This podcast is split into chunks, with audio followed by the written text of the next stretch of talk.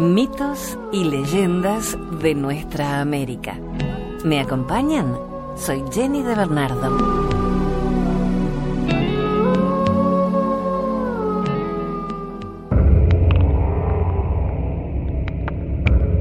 Te invito a que tomemos un té y escuches estas historias de los Hopis.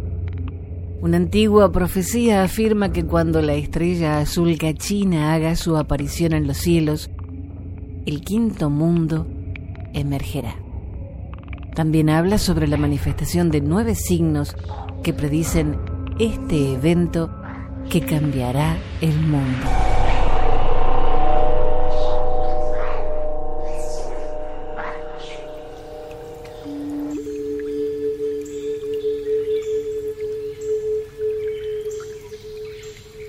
Los indios Hopi son uno de los pocos grupos aborígenes que mantienen su cultura hasta la actualidad.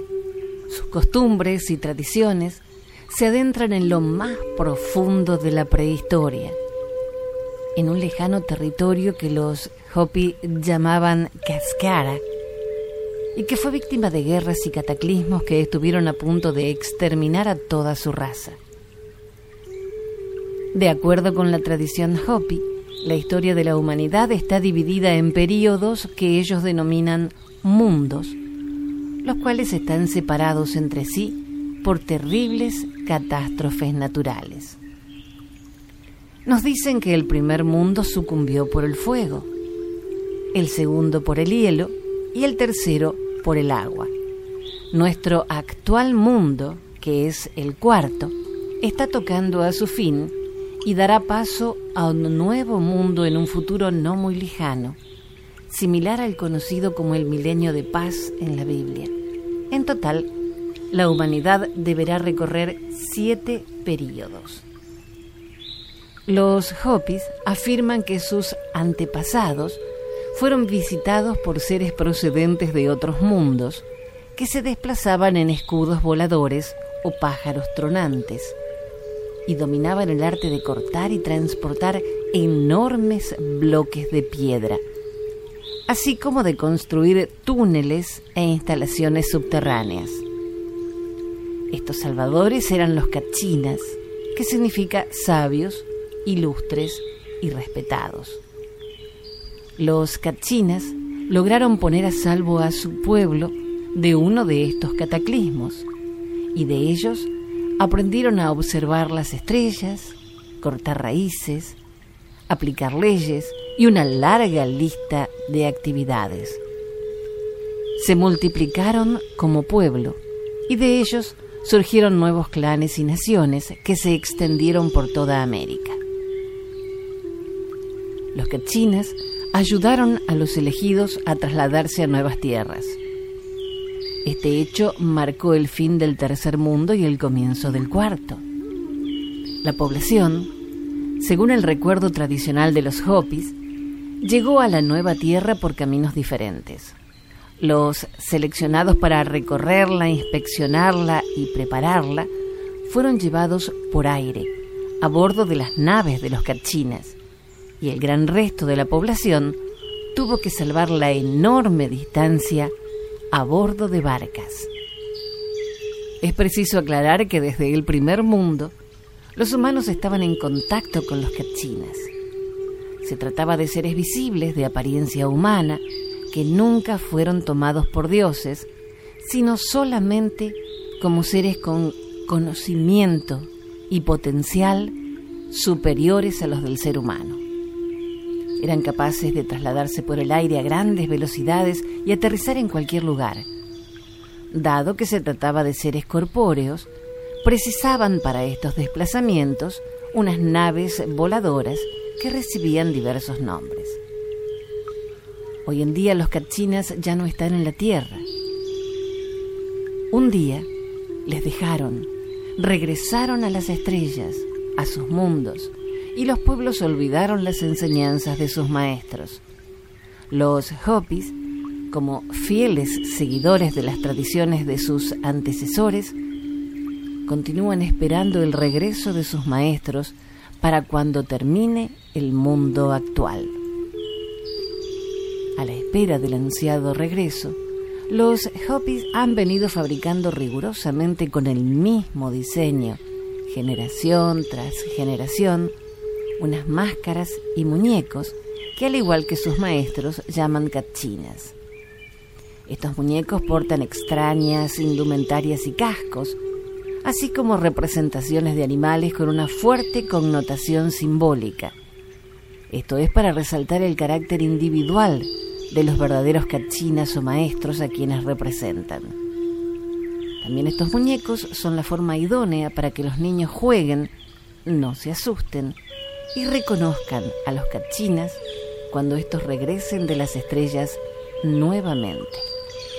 Las primeras señales proféticas para que esto suceda ya se están cumpliendo.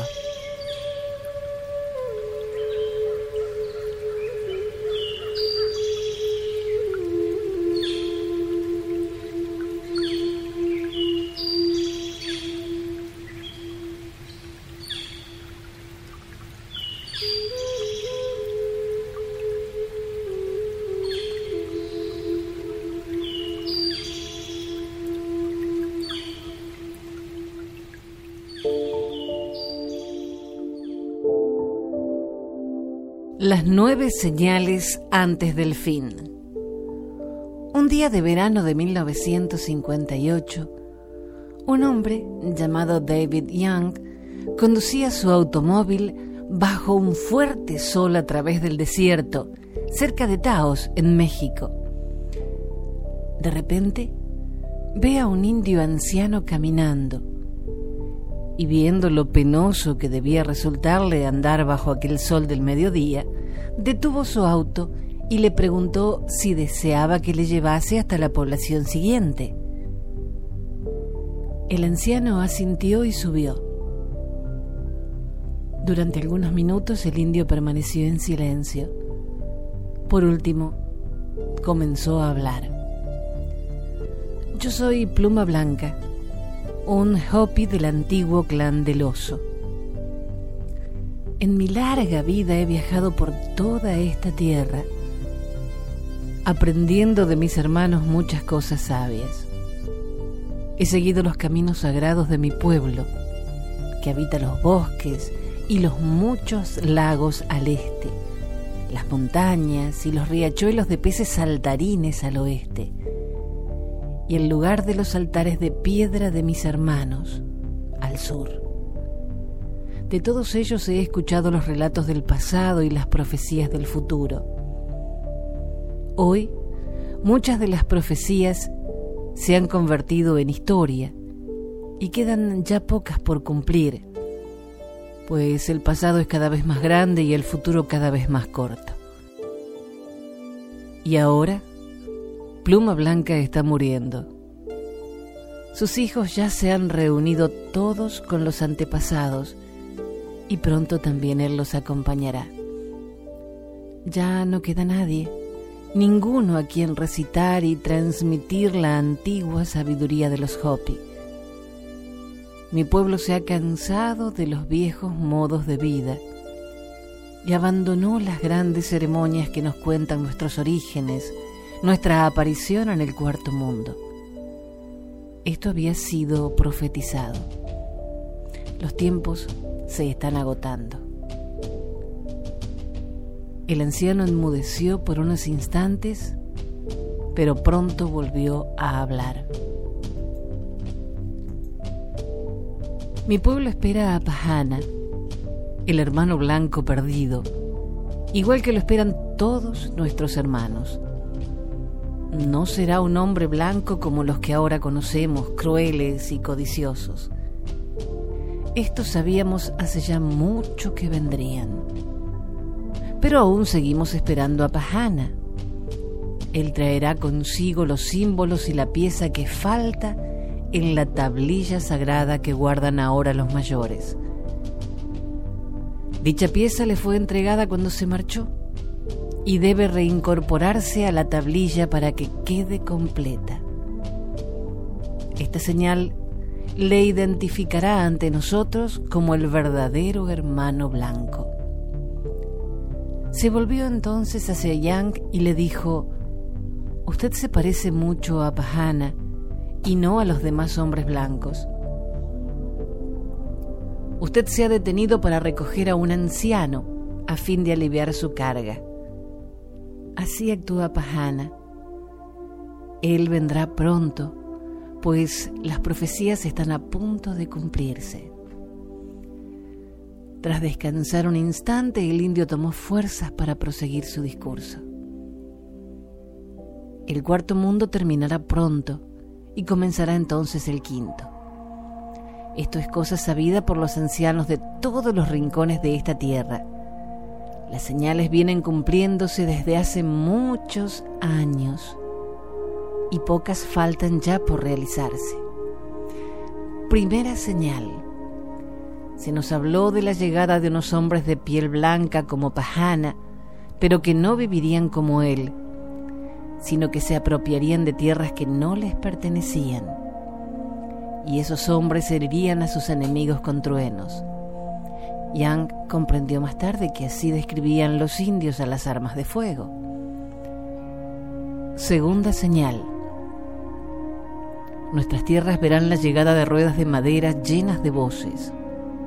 Mi padre vio cumplirse esta profecía en su juventud, cuando los hombres blancos arribaron con sus familias a las praderas en sus carromatos. Tercera señal. Un extraño animal semejante al búfalo, pero dotado de grandes cuernos, poblará las praderas en gran número. Este tipo de animal lo ha visto Pluma Blanca con sus propios ojos, pues se trata del ganado del hombre blanco. Cuarta señal. Las praderas serán cruzadas por serpientes de hierro. En aquel momento, Yang tuvo que reducir la velocidad de su vehículo para atravesar un paso a nivel y comprobó por sí mismo que en los raíles que se perdían a lo lejos entre grandes curvas se hallaba el cumplimiento de la cuarta profecía. Quinta señal la tierra se cubrirá con una gigantesca telaraña. El indio se detuvo y señaló con la mirada hacia arriba a las líneas telefónicas y eléctricas que cruzaban la autopista por encima de sus cabezas. Sexta señal. La tierra estará cruzada por ríos de piedra que formarán imágenes a la luz del sol. El anciano hizo una nueva pausa y dejó que Jan intentara encontrar el significado de sus palabras. El blanco comprendió de pronto que se refería precisamente a lo que tenía ante sí. Frente a él se extendía la carretera asfaltada y en la distancia el tremendo calor del día producía un espejismo, una imagen de la propia carretera sobre la superficie. El indio asintió y prosiguió. Séptima señal. Se oirá decir que el mar se ha vuelto negro y muchos seres vivos morirán a causa de ello. Octava señal. Se verá a muchos jóvenes con el cabello largo al estilo de mi pueblo que vendrán a unirse a la nación de las tribus para aprender sus caminos y su sabiduría. Novena señal se hablará de una gran morada en los cielos, sostenida en el aire sobre la tierra, que caerá hacia ésta con gran estrépito. Dicha morada aparecerá como una estrella azul. Muy poco tiempo después de la última señal, las ceremonias de mi pueblo dejarán de celebrarse. Estas son las señales de la gran destrucción que se aproxima el mundo se agitará sin cesar. El hombre blanco batallará contra otros pueblos, en especial contra los poseedores de las primeras luces de la sabiduría. El resultado de la guerra será terrible. Se verán muchísimas columnas de humo blanco en el desierto, no lejos de aquí. Yang se dio cuenta en el acto de que el anciano se refería a las pruebas atómicas. Las hogueras causarán grandes enfermedades y una gran mortandad. Muchos de mi pueblo sabrán reconocer las profecías y se pondrán a salvo. Quienes vivan en los mismos lugares que mi gente se salvarán también, porque todo quedará destruido y habrá mucho que reparar. Y poco después, muy poco tiempo después, Pahana regresará, trayendo consigo el amanecer del quinto mundo plantará la semilla de su sabiduría en el corazón de los hombres, tal como ya actualmente se está sembrando alguna. Y todo ello hará más acceder a la andadura hasta la aparición del quinto mundo. Solo que Pluma Blanca no lo verá, es viejo y se está muriendo. Usted, ¿acaso usted sí que llegue a verlo con el tiempo? La voz del anciano se hizo inaudible y el silencio se adueñó del automóvil. Pronto llegaron al punto de destino. Pluma Blanca le indicó dónde quería apearse. Yang detuvo el coche junto a una esquina, aguardó a que el anciano bajara y le vio desaparecer lentamente calle abajo. Luego continuó su viaje nunca más volvió a ver al anciano.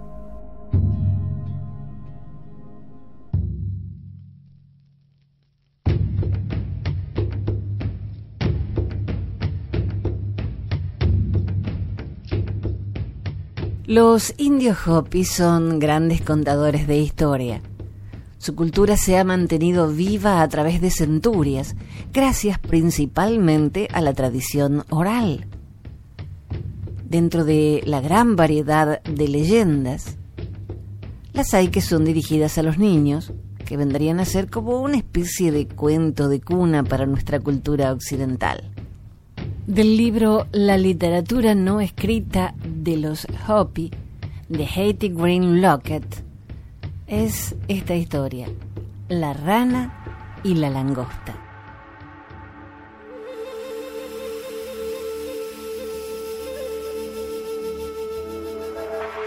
Cubaquina era un hermoso lugar donde vivía la rana Pacua.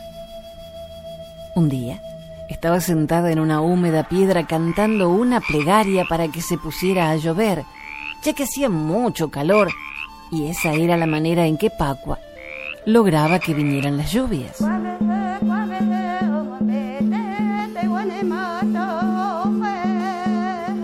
No muy lejos de allí, Majo, la langosta, estaba posada en un pequeño arbusto y también estaba cantando. Se estaba poniendo muy caluroso y polvoriento el día. Y también ella estaba rogando porque caiga la lluvia al fin. Tenía una bellísima canción para estas ocasiones. Y sonaba más o menos así.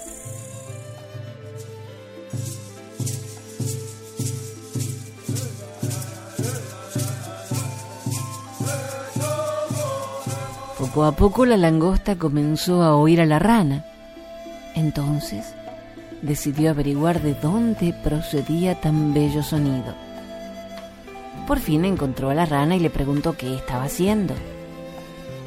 Pacua le dijo que tenía mucho calor y estaba cantando para que lloviera. La langosta dijo, ¿no te resulta extraño? Es exactamente lo mismo que yo hago para hacer llover. Entonces ambas se pusieron a cantar. Muy pronto comenzaron a observar que se acercaban nubes en el horizonte mientras ellas cantaban. Y finalmente vino la lluvia, lo que las puso muy felices. Luego de ese día, se convirtieron en grandes amigas, ya que encontraron que ambas compartían las mismas ideas respecto a algo.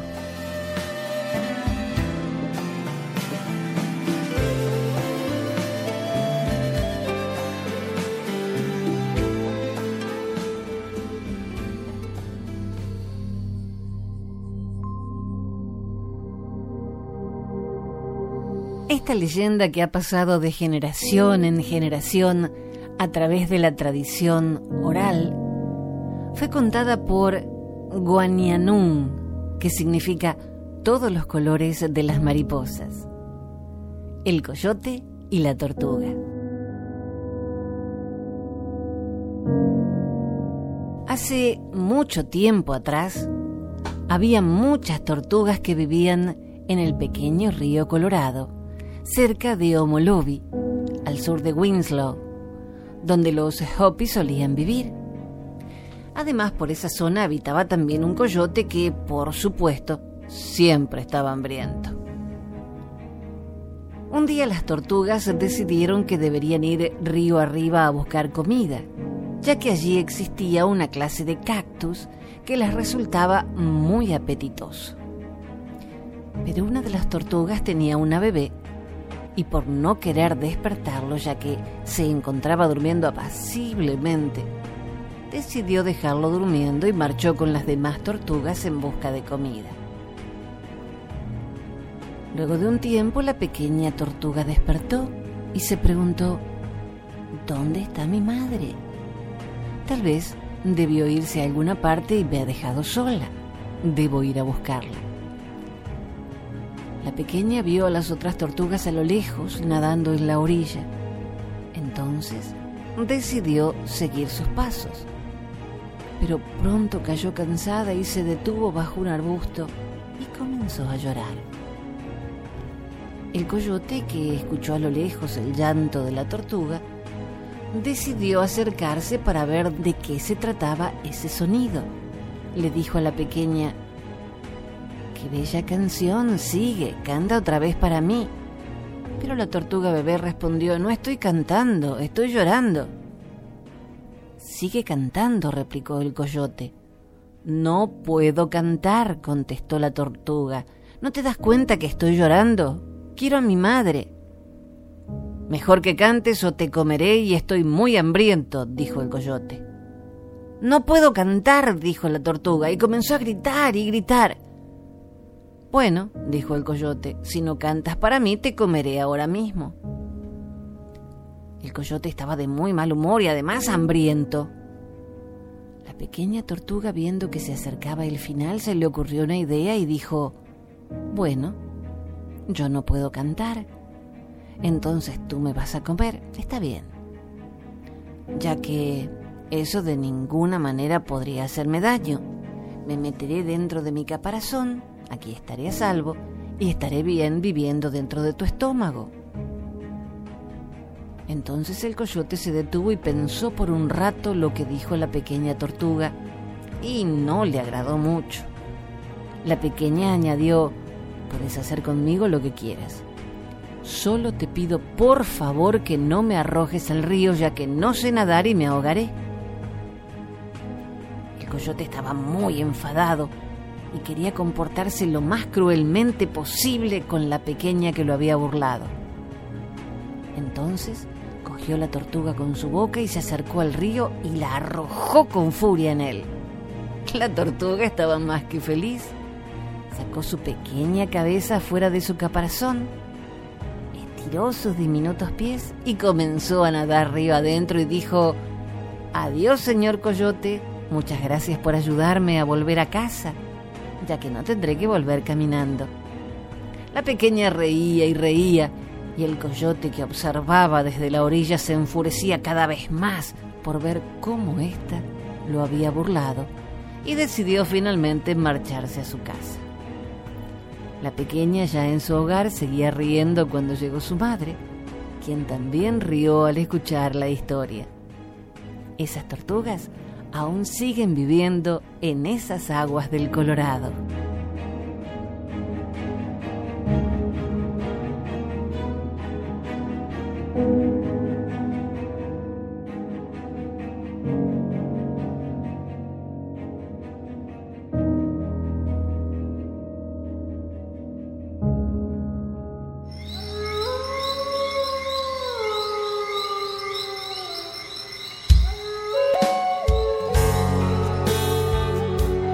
Próximos encuentros seguiremos recorriendo la historia de los indios Hopi. Gracias por la compañía. Soy Jenny de Bernardo